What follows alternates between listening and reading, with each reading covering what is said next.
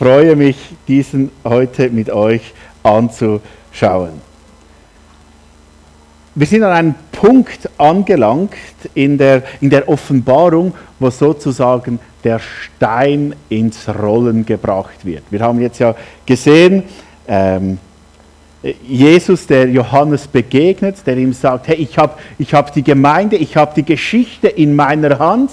Wir haben die Sendschreiben angeschaut, wo, wo es vor allem darum ging, dass, dass Jesus den Gemeinden Mut macht, bleibt treu, egal was passiert, bleibt treu, liebt äh, Jesus, äh, kehrt um, wenn es nicht mehr geht und so weiter. Und, und jetzt sind wir an dem Punkt, wo, wo der Stein ins Rollen gebracht wird, wo es um die, die Gerichte geht. Und jetzt wird spannend. Also eigentlich ist die ganze äh, Offenbarung spannend. Und wir werden diesen zwei äh, Kapitel sehen, warum Gott legitimiert ist, diesen Stein ins Rollen zu bringen, Gericht über die Welt zu bringen, die sich selber am zugrunde richten ist und in welcher Haltung er das macht. Und ich finde das höchst spannend. Und heute werden wir also relativ viel lesen. Über die Hälfte vom Text heute, also von dem, was ich sagen werde, ist Bibel, das ich vorlese. Und ich finde es gut, lassen wir Gott reden. Und für die, die es gerne nachlesen wollen, ich habe äh, beim Flyertisch ganz hinten habe ich die Texte nochmal ausgedruckt. Ihr könnt sie nachher ähm, mitnehmen, wenn ihr wollt, und das Ganze noch einmal durchgehen. Äh, es ist einfach spannend. Seid ihr bereit? Seid ihr bereit? Ja. Gut. Gut. Offenbarung 4. Danach, das ist nach den Sendschreiben, danach, als ich aufblickte, sah ich am Himmel eine offene Tür. Dieselbe Stimme, die schon vorher zu mir gesprochen hatte, gewaltig wie, ein, wie der Schall einer Posaune, sagte, komm herauf, ich will dir zeigen, was in Zukunft geschehen muss. Sofort ergriff mich Gottes Geist. Und dann sah ich, im Himmel stand ein Thron, auf dem jemand saß. Die Gestalt leuchtete wie ein Edelstein, wie Jaspis oder Karneol. Und um den Thron strahlte ein Regenbogen, schimmernd wie lauter Smaragde. Dieser Thron war von 24 anderen Thronen umgeben und auf denen 24 Älteste saßen. Sie trugen weiße Gewänder und auf dem Kopf goldene Kronen. Blitze, Donner und gewaltige Stimme gingen von dem Thron aus. Davor brannten sieben Fackeln. Das sind die sieben Geister Gottes. Gleich vor dem Thron war so etwas wie ein Meer, durchsichtig wie Glas, klar wie Kristall. Unmittelbar um den Thron herum standen vier mächtige Lebewesen, die überall mit Augen bedeckt waren. Die erste dieser Gestalt sah aus wie ein Löwe, die zweite glich einem Stier, die dritte hatte ein Gesicht wie ein Mensch und die vierte glich einem fliegenden Adler. Jeder dieser Gestalten hatte sechs Flügel. Auch die Flügel waren innen und außen voller Augen. Unermüdlich, Tag und Nacht rufen sie, heilig, heilig, heilig ist der Herr der allmächtige Gott, der schon immer war, der heute da ist und der kommen wird. Diese vier Lebewesen loben und preisen den, der vor ihnen auf dem Thron sitzt und immer und ewig leben wird. Und jedes Mal fallen die 24 Älteste dabei vor ihm nieder und beten an, dem alle Macht gegeben ist und der ewig lebt. Sie legen ihre Kronen vor seinen Thron nieder und rufen, Dich, unser Herrn und Gott, beten wir an. Du allein bist würdig, Ehre und Ruhm zu empfangen und für deine Macht gepriesen zu werden. Denn du hast alles erschaffen, nach deinem Willen entstand die Welt und alles, was auf ihr lebt. Ich finde das einen eindrücklichen Text. Jetzt stellt sich Gott vor. Dem sind wir noch gar nicht begegnet in der Offenbarung. Wir haben ein Bild gesehen von Jesus und jetzt kommt Gott oder Johannes wird zu ihm genommen und, und er sieht diesen Thron und das alles. Und da sehen wir die erste Parallele. Wir werden einige Parallelen ziehen, auch zum Alten Testament und so. Und da sehen wir, ähm, die erste Parallele zu Hesekiel zum Beispiel, wo da Gott dem Hesekiel begegnet. Und da sieht er auch den Thron Gottes und da heißt es, jedes sah anders aus. Also er spricht von vier Wesen. Vorne war das Gesicht eines Menschen, rechts das eines Löwen, links das eines Stieres und hinten das eines Adlers. Also er, er sieht diese, diese Bilder auch wie Johannes. Also das muss etwas ganz Mächtiges sein, was, was er da sieht. Er sieht Gott, er sieht seinen Thron, er sieht da, wo er regiert. Und, und er sieht das, was passiert. Ist euch aufgefallen, was passiert um den Thron Gottes herum? Hat das jemand registriert? Anbetung. Von wem? Genau, von den 24 Ältesten und, und den vier Wesen. Es herrscht eine, eine Anbetung, gut beobachtet. Alles, was um den Thron herum ist, ehrt Gott. Und ich glaube, dieses Kapitel will uns vor allem zeigen, dass Gott die Ehre gebührt. Und da ist ja von den 24 Ältesten die Rede. Habt ihr gesehen, was sie machen? Sie, sie bekommen einen Thron, sie bekommen eine Krone. Und was tun sie mit diesem Thron, dieser Krone? Sie knien sich hin ziehen die Krone ab und, und strecken sie Gott hin. Also ich finde das so ein schönes Bild. Gott ist der, der sie gekrönt hat. Gott ist der, der, sie, der ihnen die Ehre gegeben hat. Und mit der Ehre, die sie von Gott bekommen haben, knien sie hin und sagen, das Einzige, was wir tun können, ist, ist Gott zu ehren. Heilig, heilig, heilig. Und Gott wird uns da in diesem Kapitel als allmächtiger, ehrbarer Gott vorgestellt, dem alle Ehre gebührt. Und das ist ganz entscheidend, wenn wir uns mit der Offenbarung auseinandersetzen, wenn wir uns auch nachher mit den Gerichten auseinandersetzen. Da wird Gott vorgestellt, der alles erhält, der alles gemacht hat, der dem alle preisen. Und das legitimiert Gott, alles zu tun, weil ihm alles gehört. Er wird als der Ewige vorgestellt. Er wird als der Heilige vorgestellt. Er wird als der vorgestellt, der schon immer war, immer sein wird. Der alles erschaffen hat. Ihm gehört alles. Und die ganze Schöpfung preist ihn zu und sagt, jawohl, du darfst alles. Alles betet ihn an. Irgendwie fasziniert mich das. Und da habe ich mir so die Frage gestellt, okay, was mache ich mit der Ehre, die Gott mir gibt? Oder was machst du mit der Ehre, die Gott dir gibt? Ich finde es nämlich krass. Gott hat Menschen ja zu seinem Ebenbild geschaffen. Als Mann und Frau schuf er sie zum Bilde Gottes, heißt es ganz am Anfang. Der Mensch als Ebenbild Gottes, der Mensch, der etwas ganz Besonderes ist, der von Gott Ehre bekommt. Das sagt auch der Psalmist David im Psalm 8. Der sagt folgendes, ich blicke zum Himmel und sehe, was deine Hände geschaffen haben. Den Mond, die Sterne, allen hast du ihren Platz zugewiesen. Was ist schon der Mensch, dass du an ihn denkst? Wie klein und unbedeutend ist er? Und doch kümmerst du dich um ihn. Du hast ihn nur wenig geringer gemacht als die Engel. Ja, mit Ruhm und Ehre hast du ihn gekrönt. Du hast ihm den Auftrag gegeben, über deine Geschöpfe zu herrschen alles hast du ihm zu Füßen gelegt. Die Schafe, die Rinder, die wilden Tiere, die Vögel am Himmel, die Fische im Wasser und alles, was die Meere durchzieht. Herr, unser Herrscher, die ganze Welt spiegelt deine Herrlichkeit wider. Also das ist so ein Lobpreis an Gott. Sagt, hey, wie, wie klein ist eigentlich der Mensch im ganzen Universum und doch hast du ihn so viel Ehre gegeben, dass er herrschen darf auf, auf der Erde, dass er etwas ganz Besonderes ist. Gott schenkt uns Ehre. Gott schenkt uns Herrlichkeit. Schon hier und jetzt. Für was? Die einzige Handhabe von Ehre, Macht und Herrlichkeit ist, wenn ich Gott damit diene.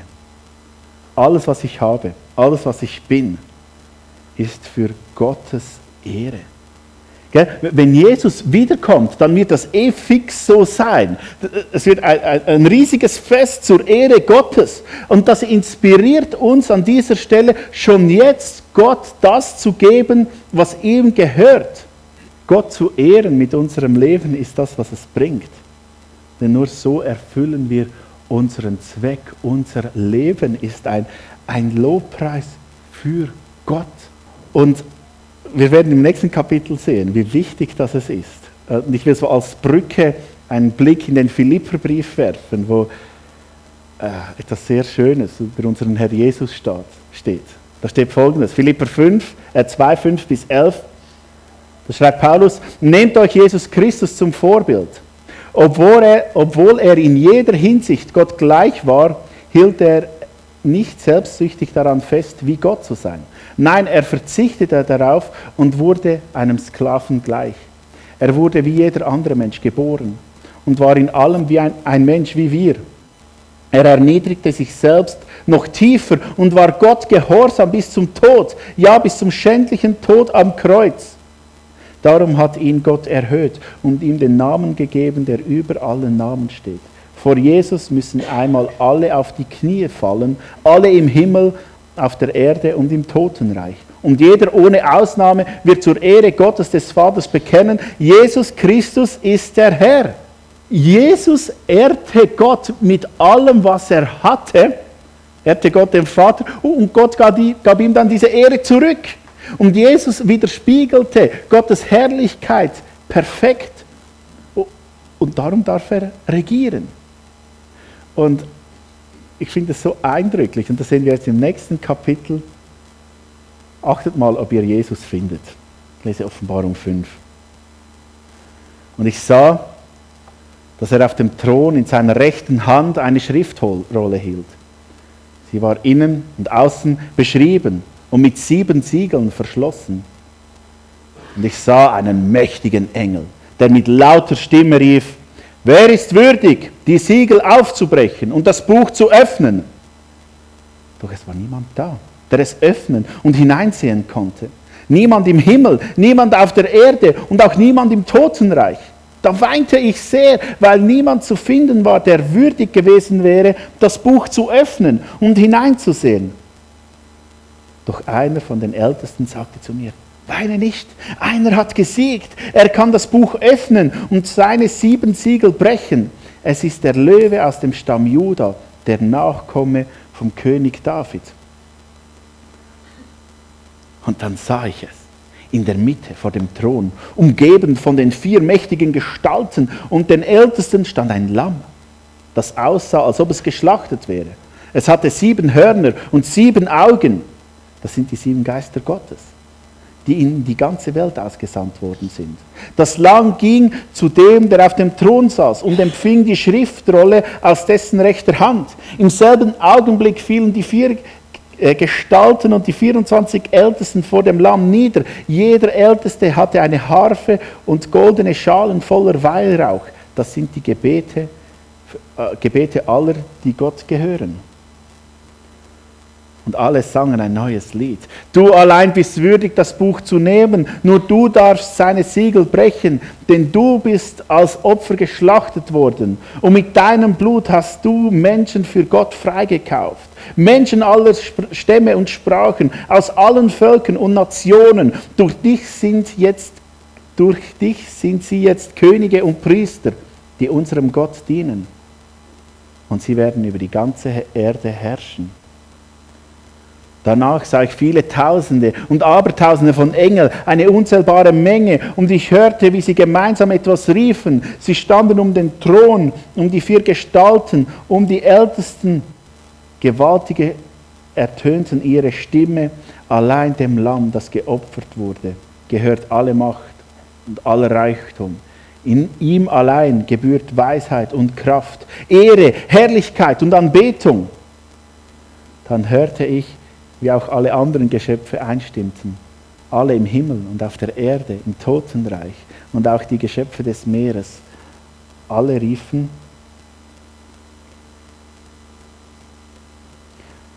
Anbetung und Ehre, alle Herrlichkeit und Macht gebühren dem, der auf dem Thron sitzt und dem Lamm für immer und ewig. Die vier Gestalten bekräftigten dies mit ihrem Amen und die 24 Älteste fielen nieder und beteten Gott an. Das ist wieder gewaltig, was da passiert. Habt ihr das ein bisschen mitbekommen? Also Gott hat seine eine Rolle mit sieben Siegeln und fragt, ey, wer ist würdig, dieses zu öffnen? Etwas ganz Wichtiges, was da drin steht. Niemand ist würdig, nur das Lamm, das geopfert wurde, das so aussieht, wie es geopfert wurde. Und alle loben nachher Gott und preisen ihn, dass Jesus, Achtung, Spoiler, hä? da geht es um Jesus, dass er würdig ist, diese Rolle zu öffnen. Das ist ein ganz wichtiger Punkt. Wir haben vorhin gesehen, Gott darf alles. Ihm gehört alles. Er kann machen, was er will. Er kann richten, wie er will. Aber die äh, Eröffnung der Gerichtszyklen, wer das lostreten darf, ist nur Jesus.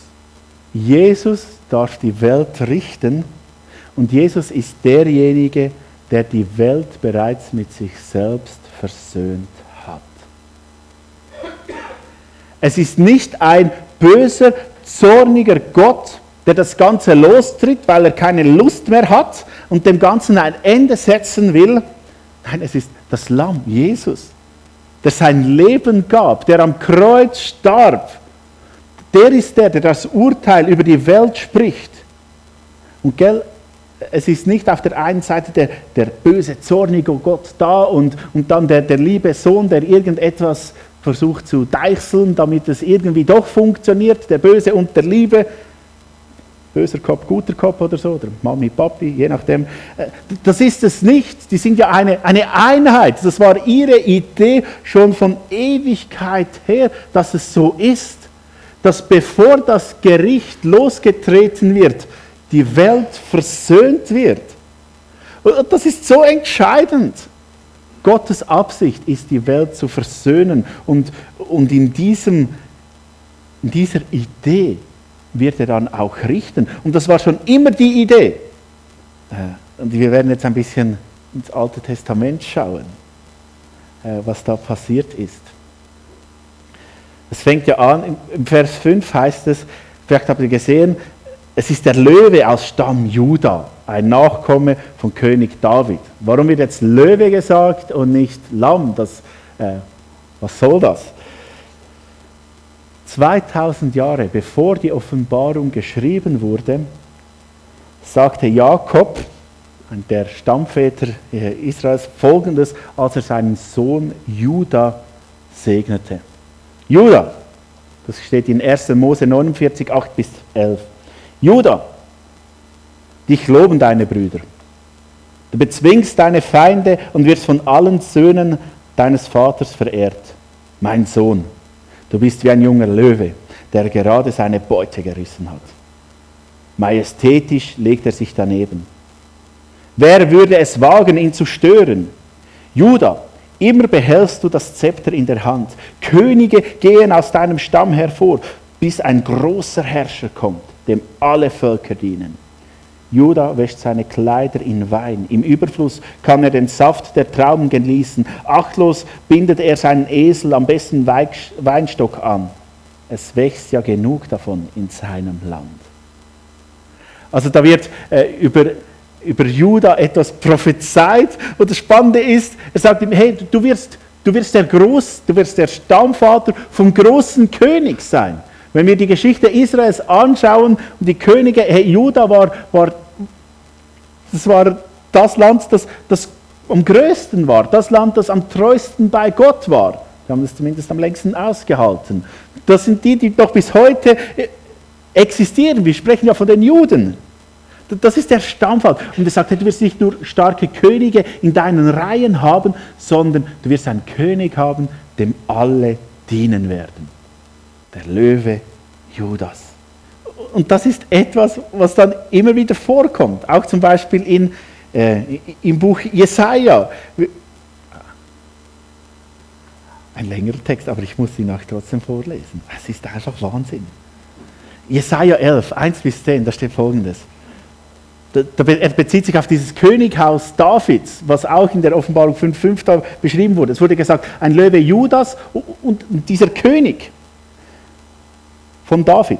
Was von Davids Könighaus noch übrig bleibt, gleicht einem abgehauenen Baumstumpf. doch er wird zu neuem Leben erwachen. Ein junger Trieb sprießt aus seinen Wurzeln hervor. Der Geist des Herrn wird auf ihm ruhen. Der Geist der Weisheit und der Einsicht, der Geist des Rates und der Kraft und der Geist der Erkenntnis und der Ehrfurcht vor dem Herrn. Dieser Mann wird vor dem Herrn von ganzem Herzen achten und ehren. Er richtet nicht nach dem Augenschein und fällt seine Urteile nicht nach Hören sagen. Unbestechlich verhilft er den Armen zu ihrem Recht und setzt sich für die Rechtlosen im Land ein. Sein Urteilsspruch wird die Erde wie ein Stockhieb treffen. Ein Wort von ihm genügt, um die Gottlosen zu töten. Gerechtigkeit und Treue werden sein ganzes Handeln bestimmen. Sie umschließen ihn wie ein Gürtel seine Hüfte. Dann werden Wolf und Lamm friedlich beieinander wohnen. Der Leopard wird beim Ziegenböcklein liegen. Kälber, Rinder und junge Löwen weiden zusammen. Ein kleiner Junge kann sie hüten. Kuh und Bärin teilen sich die gleiche Weide und ihre Jungen liegen beieinander. Der Löwe frisst Heu wie ein Rind. Ein Säugling spielt beim Schlupfloch der Wipper. Ein Kind greift in die Höhle der Otter. Auf dem ganzen heiligen Berg, Berg wird niemand etwas Böses tun und Schaden anrichten. Alle Menschen kennen den Herrn, das Wissen, ihn zu erfüllen, das Land wie Wasser, das, das Meer. In dieser Zeit ist der Trieb, der aus der Wurzel Davids hervorsprießt, als Zeichen für die Völker sichtbar. Sie werden nach ihm fragen und der Ort, an dem er wohnt, wird herrlich sein. Also da wird so ein, ein Friedensreich, könnte man sagen, wird äh, wird beschrieben. Ein Ort, wo alles Gute ist. Und das ist eben dieser, dieser Spross von Davids. Und wir wissen, ja, Jesus kommt ja auch aus dieser Linie. Also da wird darauf hingezielt. Es wird ein Nachfahre des Königs David sein. Und er wird ein Friedensreich erschaffen, etwas Gutes. Da haben wir so das Bild dieses Löwens, der König, der mächtig ist, der, der regiert aber wir haben ein Problem. Der König kann schon kommen, der Eroberer kann kommen, er kann besiegen. Aber es reicht nicht zu siegen, um Frieden zu haben. Wenn wir die Geschichte der Welt anschauen, ist es so. Ein Sieg führt nicht unbedingt zum Frieden. Ein militärischer Sieg führt selten zum Frieden. Äh, Frieden gibt es erst, wenn auch Versöhnung da ist. Hm? Aber das schafft der Löwe irgendwie nicht. Dafür braucht es etwas anderes. Es braucht nicht nur der Löwe, der besiegt, sondern das Lamm, das Frieden schenkt, das Versöhnung schenkt. Das lesen wir hier. Vers 6 vom fünften Kapitel. Und dann sah ich es in der Mitte vor dem Thron, umgeben von den vier mächtigen Gestalten und den Ältesten stand ein Lamm, das aussah, als ob es geschlachtet wäre.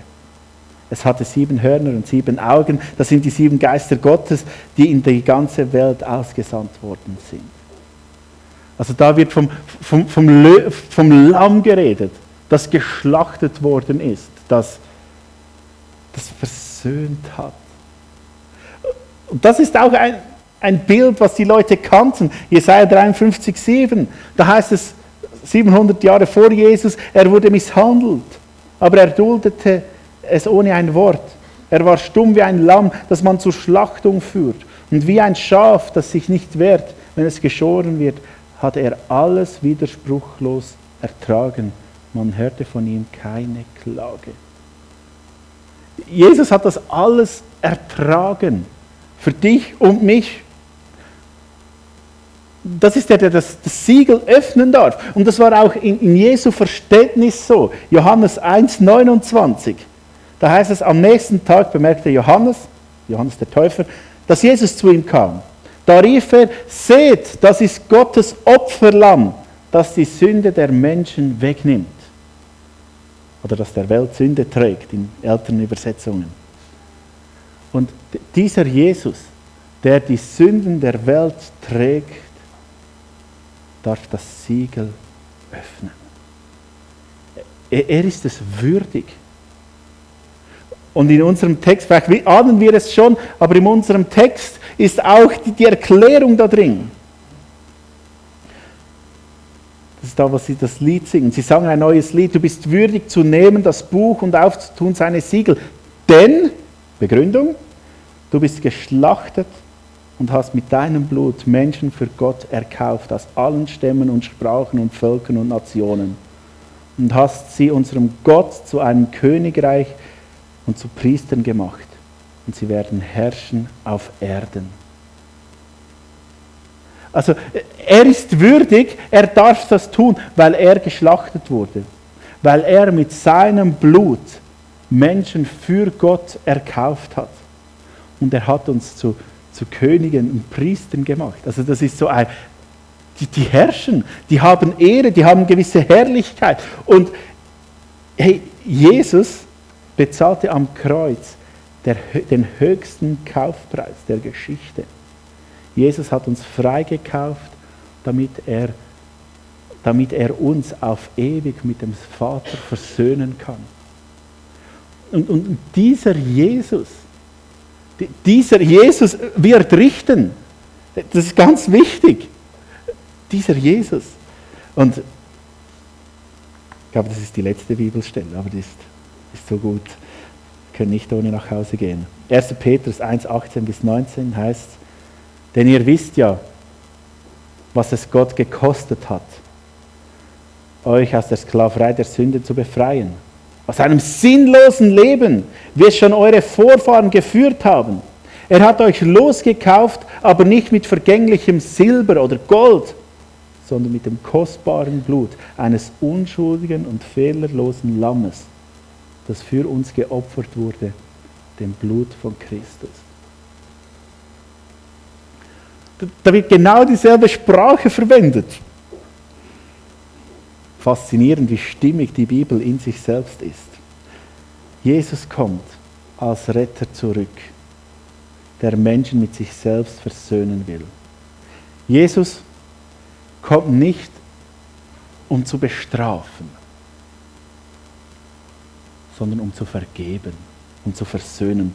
Klar gibt es Menschen, die diese Vergebung nicht wollen. Denen zwingt er nichts auf und sie haben dann ein Problem. Aber das Ziel von Jesus ist zu versöhnen. Und die Schönheit des Gerichts, die Schönheit, ja, die Schönheit des letzten Gerichts liegt darin, dass er bereits die Strafe bezahlt oder absolviert hat. Gott straft dich nicht, wenn du zu ihm gehörst. Nicht in Zukunft, auch nicht in Gegenwart, auch nicht in der Vergangenheit. Jesus kam, um zu versöhnen und das Gericht für diejenigen, die die Versöhnung angenommen haben, nicht zu einer Verurteilung zu führen, sondern um... Er verstreckt dann nicht das Urteil, sondern er verstreckt die Versöhnung, die dann perfekt, unwiderruflich und für alle Ewigkeit da sein wird. Und, und in, diesem, äh, in diesem Licht müssen wir, glaube ich, die Offenbarung, die Gerichte lesen. Es ist nicht Gott, der jetzt mega wütend ist, der jetzt da ein bisschen äh, zerstört, ein bisschen randaliert und so, sondern äh, es geschieht alles durch, durch die Liebe von unserem Herrn Jesus. Und diesem Herr Jesus der uns so fest liebt, den können wir auch vertrauen, dass es gut kommt. Eigentlich ist alles ein Akt der Liebe, der losgetreten wird, damit auf dem Schutt dieser sündigen Welt etwas Wunderschönes aufgebaut werden kann. Das ist Gottes Plan mit dieser Welt. Und das ist auch Gottes Plan mit deinem Leben. Schau, ähm, vielleicht hast du auch das Gefühl, hey, mein Leben ist ein, ein, ein Schotterhaufen, eine Ruine, etwas, etwas Schlechtes, etwas, etwas Übels. Und Gott, Gott kann das, das Schlechte, das Üble in deinem Leben in etwas Gutes verwandeln. Er kann etwas Gutes darauf aufbauen. Nicht, also auch in Zukunft, aber auch schon hier und jetzt kann er, wenn du ihn liebst, etwas Wunderschönes mit dir und deinem Leben machen. Die Frage ist, bist du da bereit dafür? Bist du bereit dafür, dich auf Gott einzulassen? Und zwar ganz oder nicht? Also das Gleiche wie, wie Jesus in Zukunft mit der Welt machen wird, kann er schon jetzt ansatzweise mit dir machen. Und ich möchte dich einladen, dass du diese, diese, diese Einladung annimmst und dich erneuern lässt von Gott, dass er Schönes auf der Ruine deines Lebens bauen kann. Das wünsche ich dir. Amen. Ich möchte noch beten. Vater im Himmel, ich möchte dir Danke sagen für, für deine Liebe, für deine Schönheit, für deine Größe, für deine Herrlichkeit, für alles, was du bist und für deine unendliche Liebe. Und Jesus, ich möchte dich bitten, dass wir nicht Angst haben vor der Zukunft, sondern dass wir, dass wir uns darauf freuen, deine Schönheit zu sehen, dass wir uns darauf freuen, dass die Versöhnung zu 100% vollstreckt wird, wenn du wieder kommst. Und ja, hilf uns schon jetzt, als Versöhnte zu leben. Versöhnt mit dir, versöhnt mit, mit uns selber und versöhnt mit unserer Geschichte und mit unseren Freunden mit. Oder die, die es nicht mehr sind, ja. Schenk Versöhnung. Schenk uns Liebe, schenk uns Zuversicht und Hoffnung. Amen.